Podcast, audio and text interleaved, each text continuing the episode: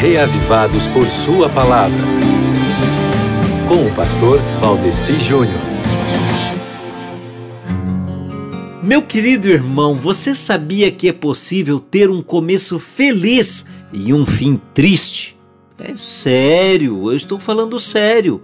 Por dois dias eu tenho falado aqui com você sobre o rei Asa, elogiando o homem que tinha começado reinando bem, fazendo o que Deus aprova por pelo menos uns 10 anos. Agora, o interessante na história de Asa é que ele teve um reinado assim, segundo o coração de Deus, quase que a vida inteira, e só depois de 35 anos de reinado abençoado foi que ele começou a falhar com os planos de Deus.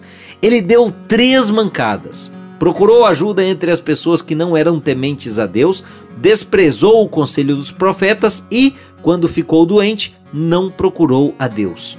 Dois anos depois, ele morreu.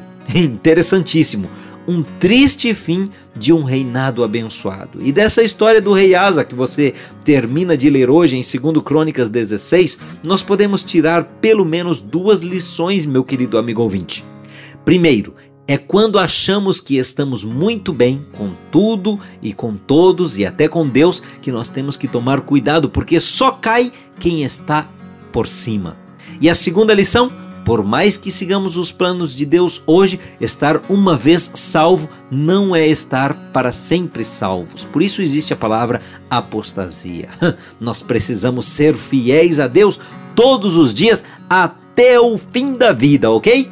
Um abraço, faça a sua leitura do Reavivados de hoje em 2 Crônicas 16 e até amanhã.